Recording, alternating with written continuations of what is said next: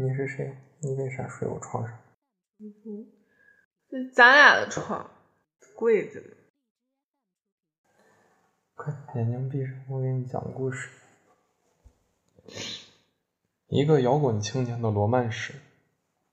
一，大飞每天早上六准六点钟准时起床，到后山去练声。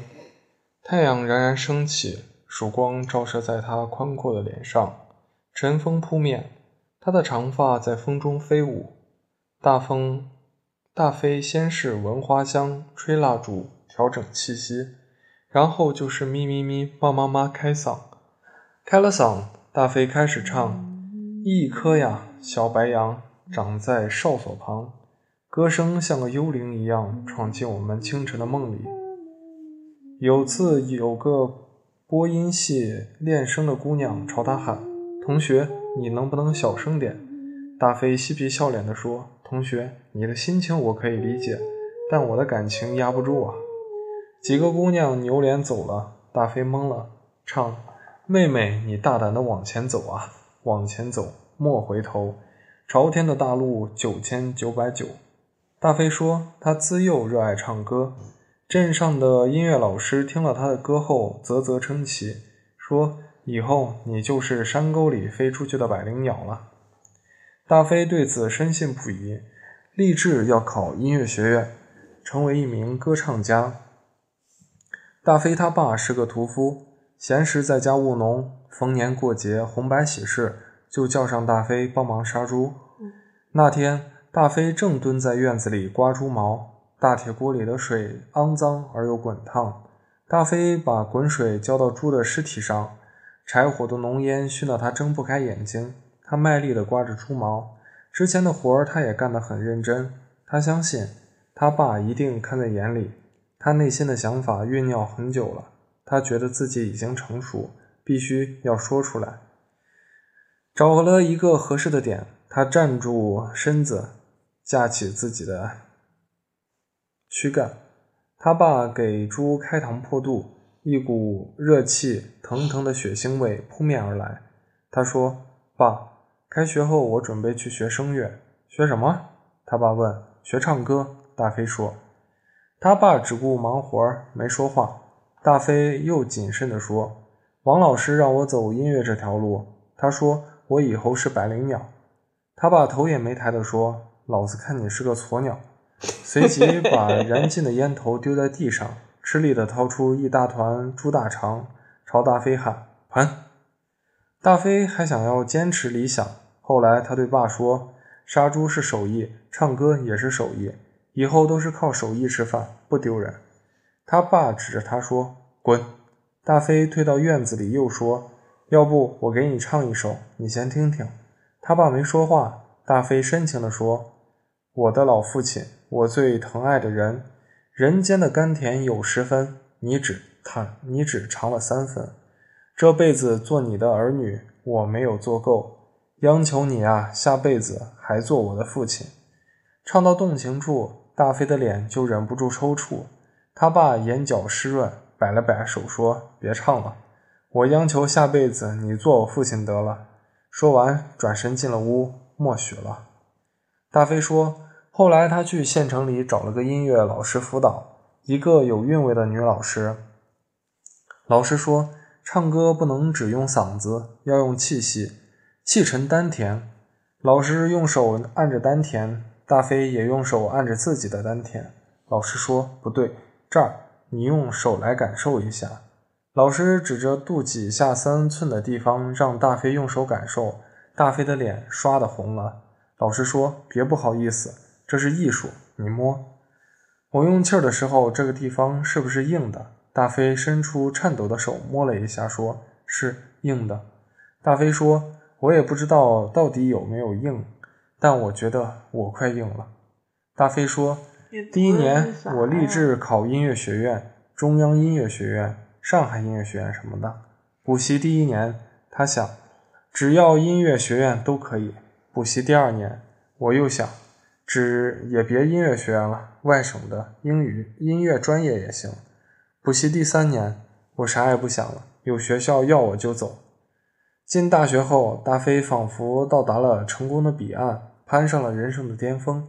他好奇、亢奋、莽撞、热情地与人相处。几个月后，大飞果然没有让人失望，他成了众人皆知的傻逼。不光是他艺术家般的长发，他的穿着也格外醒目。天热的时候，他穿一件紧身衣，下摆扎进裤裆里，皮带上的 H 标闪着金色的光芒。一双尖头皮鞋，腰上串一串钥匙，钥匙环上穿一颗硕大的鹅卵石，鹅卵石上刻个桃心儿，桃心里面一个铃字。铃铛叮当响，未见其人，先闻其声。天冷就穿一件特别老气的黑色呢子大衣，里面是一件白色高领毛衣，毛衣泛黄，领口松松垮垮，包不紧脖子，风呼呼往里灌。他的野性和朴素被很多人理解为莽撞和粗糙。他与女同学接触时，眼睛火辣辣地盯着对方，说话蹩脚，说话时不保持距离，把呼出的气喷到别人脸上。枯燥乏味的理论课，匆匆忙忙的老师，冷漠麻木的同学，大飞对此很失落。他开始质疑自己所选的专业，反省自己的言行举止。他第一次感受到了理想与现实的巨大差异。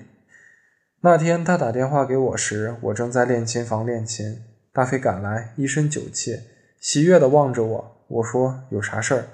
大飞很认真地说：“你的理想是什么？”我说：“我没有理想。”他顿了顿，问：“你喜欢音乐吗？”我说：“谈不上喜欢。”他又问：“那你为什么弹钢琴？”我说：“泡妞。”大飞说：“小伙。”小虎，我要学钢琴，你教我可以不？我问。你也要泡妞？大飞突然站起来，掷地有声地说：“我不唱民歌了，我要成一名，我要成为一名键盘手。”他的眼里闪着光，表情表情像宣誓一样庄严。他说：“我彻底想明白了，现在就你一个人当我是朋友，你帮帮我可以不？”我说：“喝酒。”大飞阿姨剪了长发。也不去后山练声了。我们清晨的变梦变得香甜安稳。我给他找了些歌曲的谱子，偶尔给他指导指导。一段时间后，大飞弹会了好几首流行歌。他特别高兴地请寝室兄弟们喝酒，喝高了。大飞又说起他的梦想，他说要组一支乐队，要成为一名键盘手。看到大飞有点飘了，我说只要不是白痴智障。几首流行歌，天天练，谁他妈不会？气氛变得有些尴尬。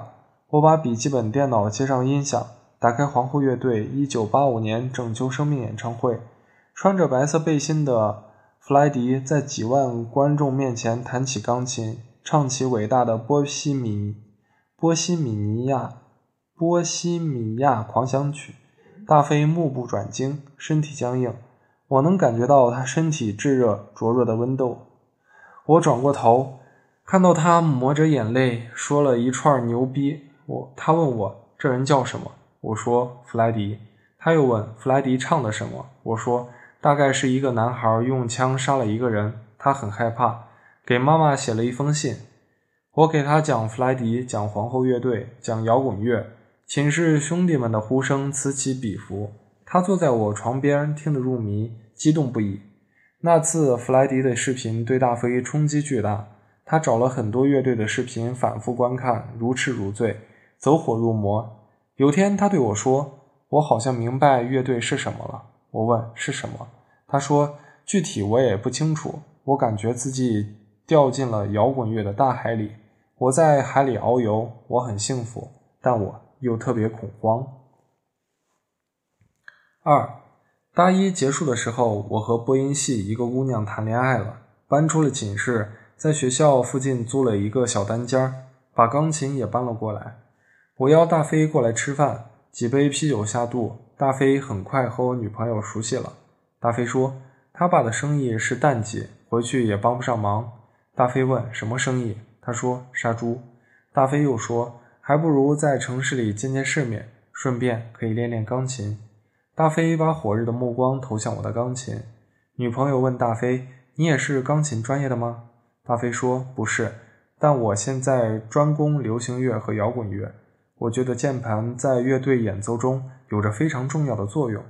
女朋友说：“摇滚乐牛逼啊，总比那些唱民歌的好。”以前有个师姐带我们去后山练声，有个唱民歌的傻逼，声音特别大，天天都是小白杨，让他小声点，他还不乐意。不过现在那个傻逼没来了。我说喝酒，大飞赶紧举杯。女朋友说：“你喝酒上脸。”大飞说：“我平时沾酒。”滴酒不沾，今天高兴。过后，大飞对我说：“看来我的决定是正确的。朝闻道，夕可死。”大飞对钢琴更加执着，仿佛抓到了救命稻草。只有成功转型，才有出人头地的机会。有天，大飞抱着一大箱洗发水来，他说他找到了份工作，推销洗发水，每瓶成本六块，十块、二十的随便卖。他拿一瓶让我试试。我看了看上面的标签，海飞丝，总觉得哪里不对。我说：“你还是去卖好了。”大飞背着一个双肩包，走街串巷的卖洗发水，一天下来顶多能卖个三五瓶。有天，他到我这里练完钢琴，对着镜子端详自己的脸庞，突然打了一个响指，说：“有了。”我问：“有什么了？”他问：“你觉得我全身上下哪里最出众？”我说：“除了英俊，没什么好说的。”他说：“这是当然。其实我最吹最出众的是我一头飘逸的长发。”大飞转身出了门。晚上回来的时候，大飞带了只烤鸭、两包遵义烟和几瓶青岛啤酒。他说他卖了卖了二十多瓶洗发水。我问他怎么整的，他说专门挑那些老式住宅，院子里有水龙头的那种。一开始大家见推销。赶紧摆手叫他去，他二话不说，拧开水龙头就把头伸下去，往头上抹洗发膏，弄得人家一头雾水。洗了头，把湿漉漉的头发往后一捋，形成一个大背头，然后后面带笑容的说：“实话告诉你，我以前快秃顶了，坚持用，又黑又密，就是这效果。”我忍不住大笑，说：“那你今天岂不是洗了二十多次头？”大飞说：“不止，也有不吃这一套的。”暑假结束，大飞请我好好喝了一顿，又带我去搞了个盲人按摩。他说：“我本来今天想给自己买一台键盘的，我妹今年上高中，我也不能让家里太困难，挣的钱就当交学费了。”我说：“那你还要去卖不？”他说：“不卖了，这狗逼洗发水再洗下去，我就真秃顶了。”大飞问我要达到什么样的水平才能称之为键盘手？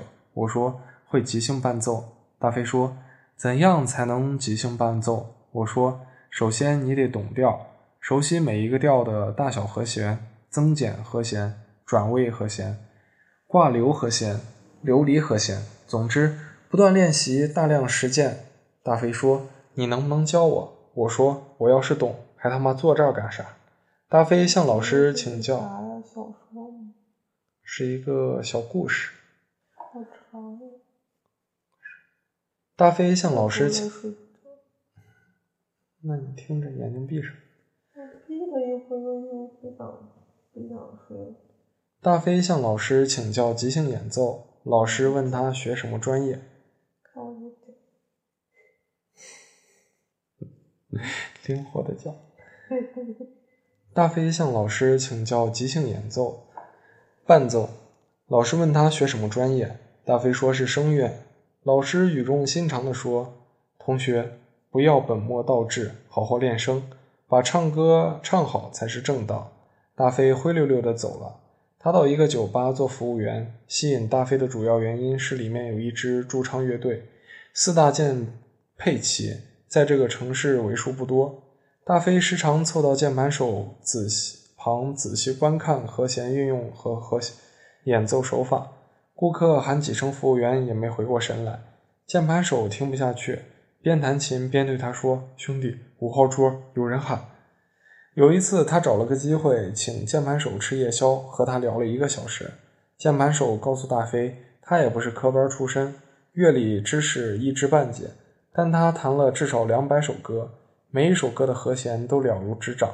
久而久之，就发现和弦运用的一些规律。归根结底就是大量积累，熟能生巧。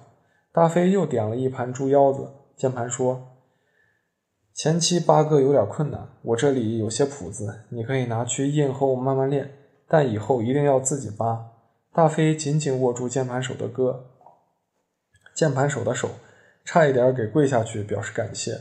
键盘手赶紧把他握得紧紧的，说：“稳住，兄弟。”大飞按键盘手的指引，一头扎进音乐的茫茫大海中。他极其刻苦，钢琴水平突飞猛进。又是一个毕业季的来到，云淡风轻的夏天，情侣们抱头痛哭，夜晚唱歌喝酒的人。甚是多了起来。学士帽扔向天空，被定格在一张张各奔天涯的照片里。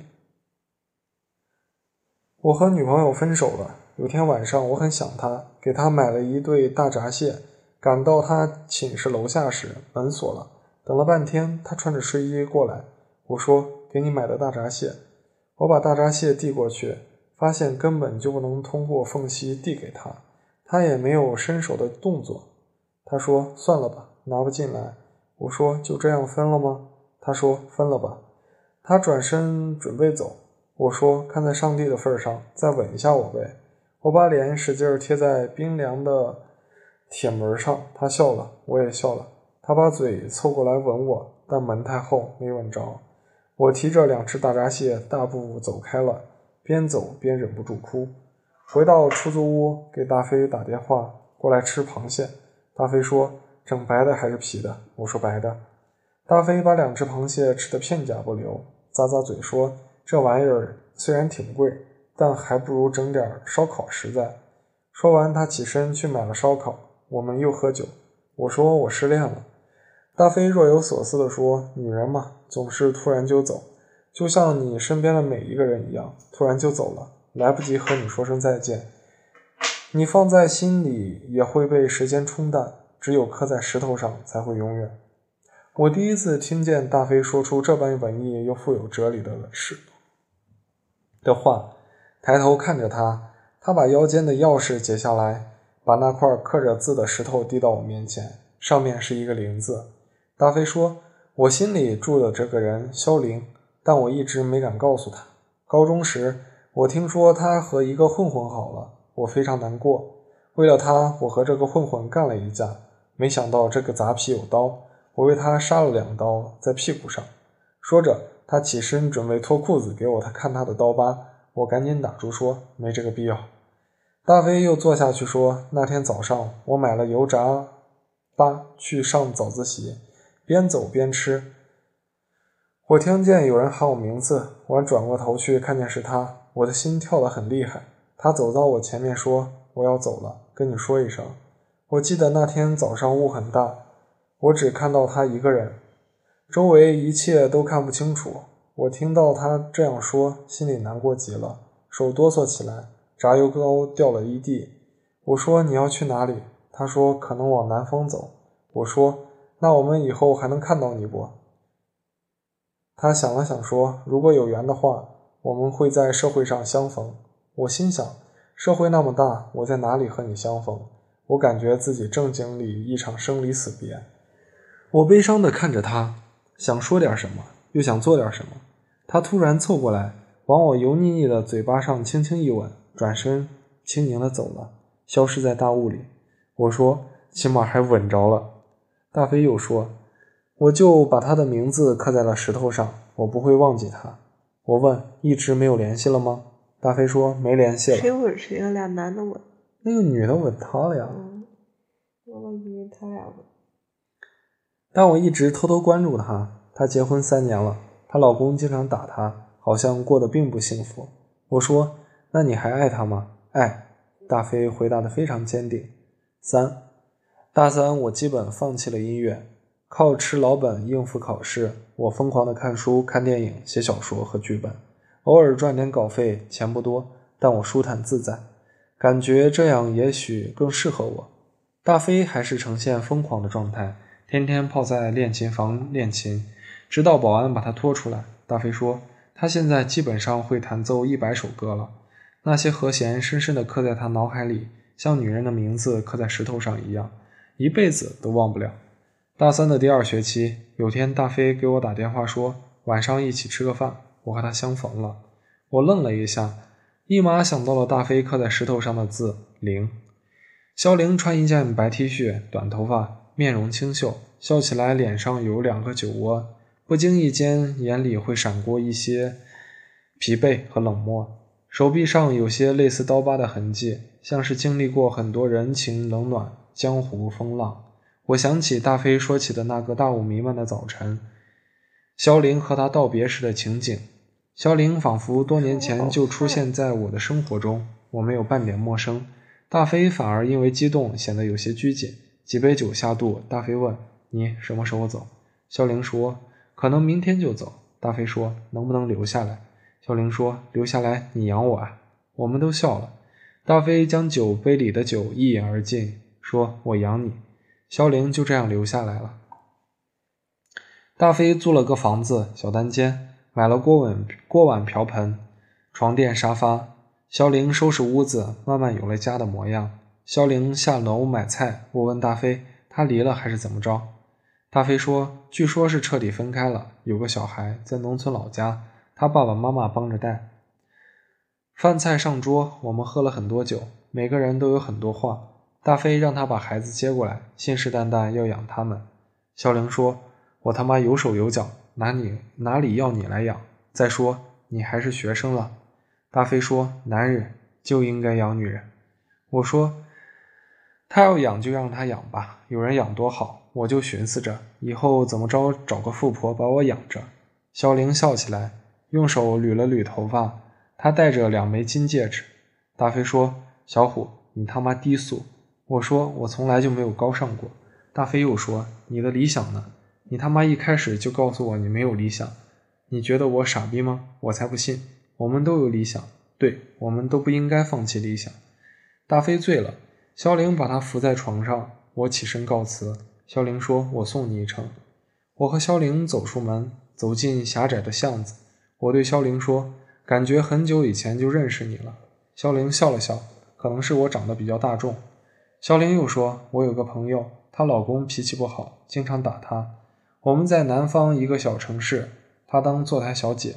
有天晚上，她回家，发现她老公突然死了。她没有哭，开着车把老公的尸体拖回老家埋了。我问：然后呢？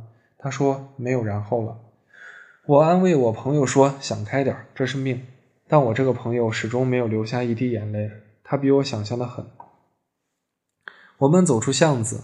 马路上灯火通明，车辆穿梭。我说：“就到这儿吧。”大飞还醉着，他点了点头，转身离开了。肖玲第二天就去找了份工作，在一个超市做收银员。大飞依旧在酒吧做服务员。有天乐队中场休息，键盘手对大飞说：“你要不要试试？”大飞上场，刚开始全身抖个不停，但手落在键盘上，他积累的能量就爆发了。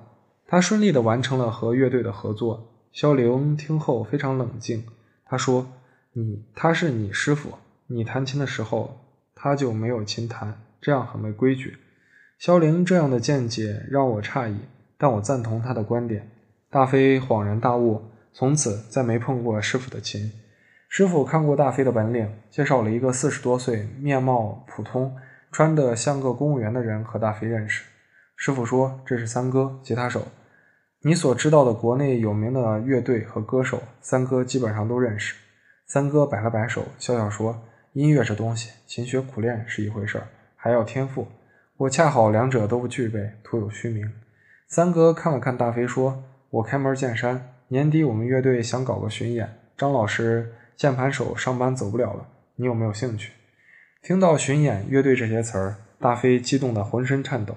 大飞说：“感谢两位。”鸽子看得起我，我怕我技术得不到吃。三哥说：“没事儿，这事还在做，不一定成。你回去先练，回头我联系你。”大飞回来，激动地抱着肖林转了三圈。他说：“我终于等到这个机会了。”我说：“我请客，去我那儿。”外卖送来，我们开始喝酒。林子对大飞说：“从今天起，你就认真练琴，准备你的巡演。我呢，就负责养你。等你巡演完，你再养我。”我从床下费力地掏出一个钱包，递给大飞，说：“你的。”大飞一脸懵逼。我说：“肖玲给你买的，傻逼有傻逼福。”大飞看了眼肖玲，颤抖的双手打开厚厚的琴包，一排黑白键齐刷刷的露了出来。这是肖玲托我给大飞买的，价格不菲。大飞突然哭了，不停的用手抹眼泪。肖玲也忍不住眼泪哗哗。他抹眼泪的时候，我看到他手上的戒指没了，我也有点忍不住想哭，骂道：“大飞，你他妈滚出去哭，老子还单着呢。”大三就这么结束了。我在一家影视公司实习，参与创作和一些婚内出轨、中年危机、婆媳矛盾之类的电影剧本。勉强能养活自己。大飞辞掉了工作，除了吃饭和睡觉，时时刻刻都在练琴，连考试也不去。有次我去找他，他穿一条短裤坐在床头上抽烟，蓬头垢面，目光呆滞。墙壁上密密麻麻贴满了纸张，上面是每首歌的和弦以及键盘按钮的功能示意图。他说：“这钱就这琴就没个中文说明，全日文，一点资料都没找到。”我搞了几个星期。发现里面有一套非常严密而又科学的逻辑关系。你看，大飞指了指贴在墙上的纸。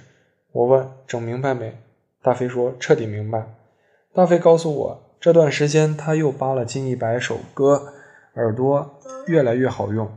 一般歌流行起来，即兴伴奏，和弦百分之九十都是正确的。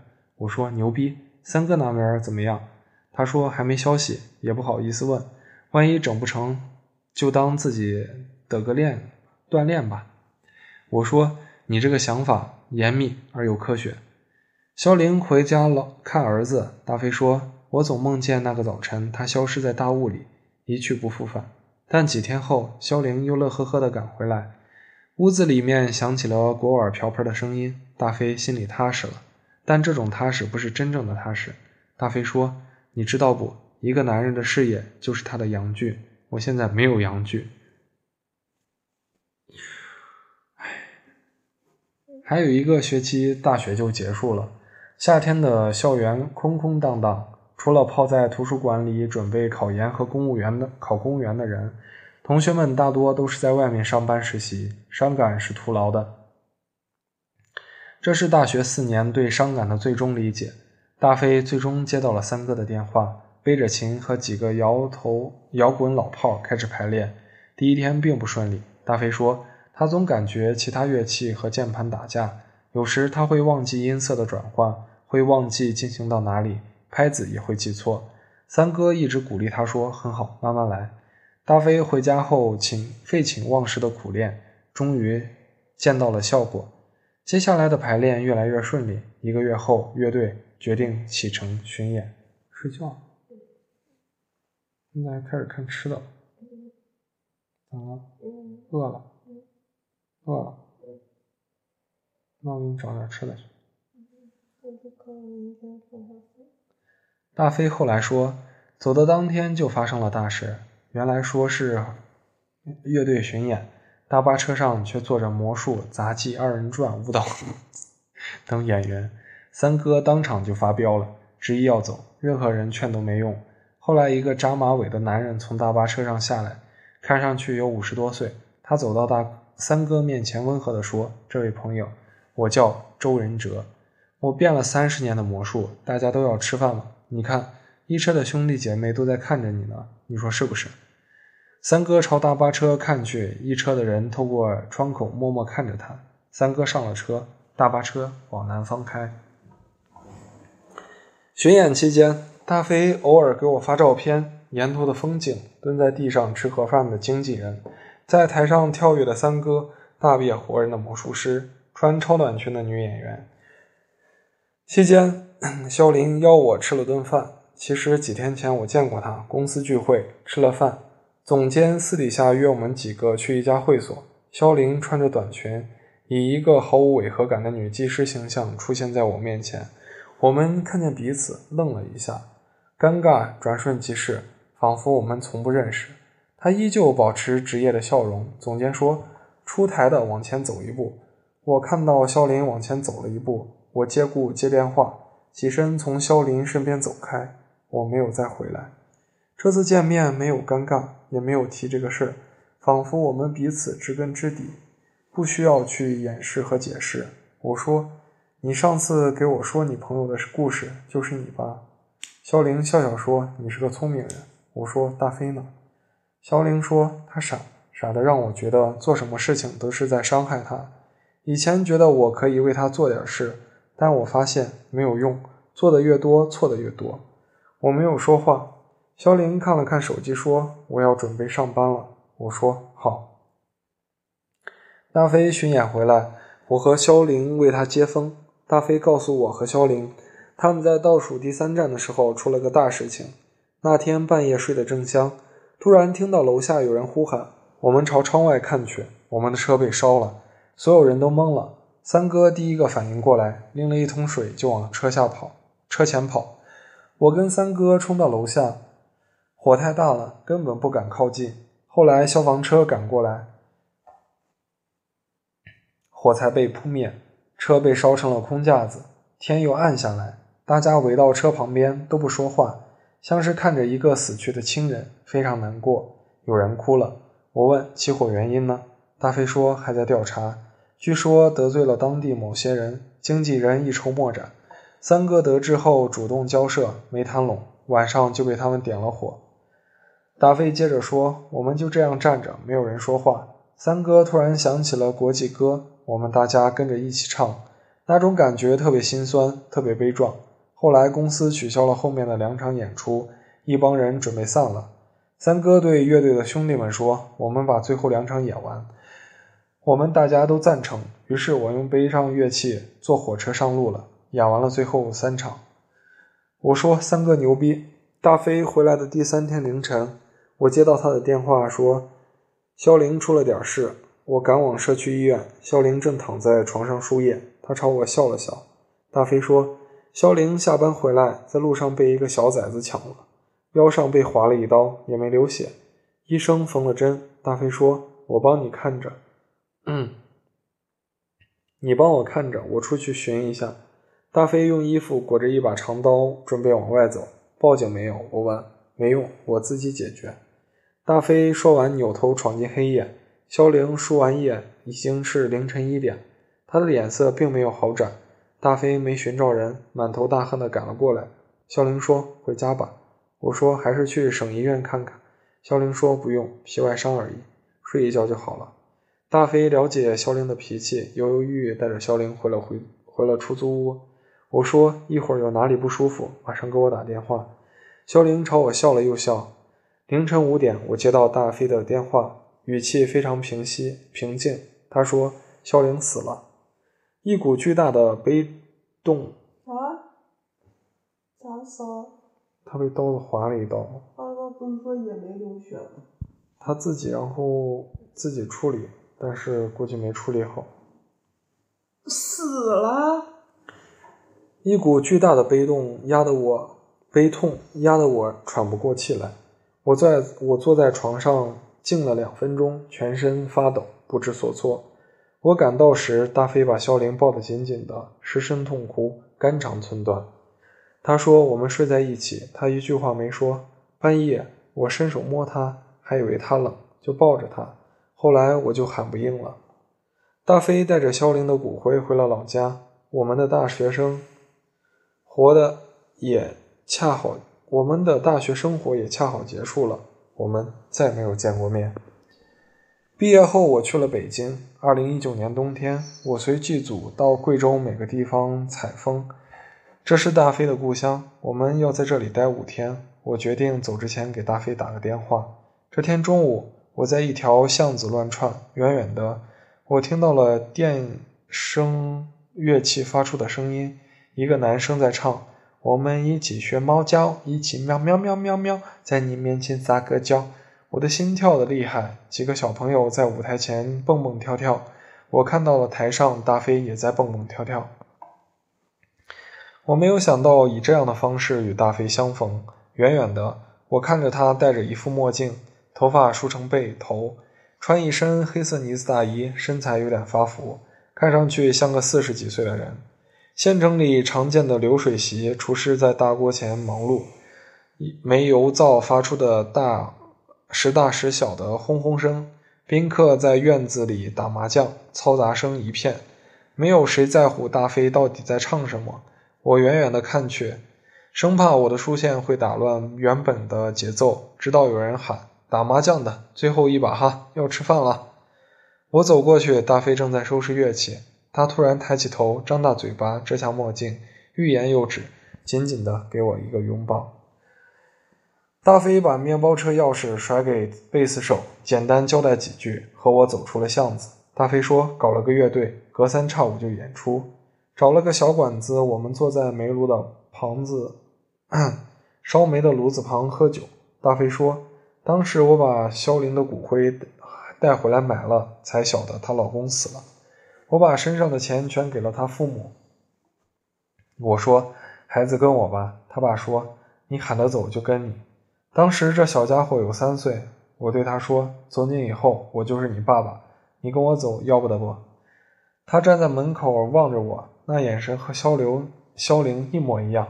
他犹豫了一下，喊了声“爸爸”，跟着我就走了。我想起了肖玲，我永远不会忘记肖玲留给我最后两次微笑。我们像肝胆相照的说了很多话，瞬间达成一种悲哀的默契，没有嘱咐，没有猜忌，恪守职业。恪守、恪尽职守，保守着共同的秘密。大飞说：“我本想考个教师什么的，才发现老师老子没有毕业证和学位证。要吃饭嘛，就寻思着做点什么。只有搞乐队，招兵买马。有天有个瘸子兄弟说他想当吉他手，他先天小儿麻痹。我说：你唱首歌给我听听。”他就抱着吉他唱了首《我真的受伤了》，他唱着唱着就哭了，感觉是真的受伤了。我也听哭了。我说就你了。后来有个人来了，他说他会拉二胡。我说民乐要不？他说那你要什么？我说你以前弹过贝斯没有？他说没有。我弹过棉花。我一想也行。咋了？相通的。我说你就是贝斯手，鼓手真不好找。有天，肖玲妈妈来找我说：“小女儿天天去歌厅蹦迪，能不能给她找点事儿做？”我说：“好。”我就去找她，她根本就不理我，桀骜不驯的样子。我把她拉到排练室，问他喜不喜欢音乐。他说：“喜欢又怎么了？”我心想：“我他妈两百首歌还征服不了你吗？”后来，他就成了鼓手。我忍不住笑了起来。大飞又说：“这丫头野得很。”有天，她失恋了，喝了金把白酒。对我说：“干脆我嫁给你算了。”我说：“你他妈还没挑，还没出挑周全，赶紧好好练吧。”我说：“我为你感到高兴，大飞。”大飞说：“我命好，全遇到贵人。你，弗莱迪师傅、肖玲三哥，还有现在一帮兄弟姐妹，我很知足。”我笑了笑。弗莱迪也是。大飞说：“当然是。”弗莱迪在天上，三哥在地上，他们都是最懂摇滚的人。我又问：“你的理想是什么？”大飞说：“你他妈一个从没有理想的人，怎么想起来问我的理想？”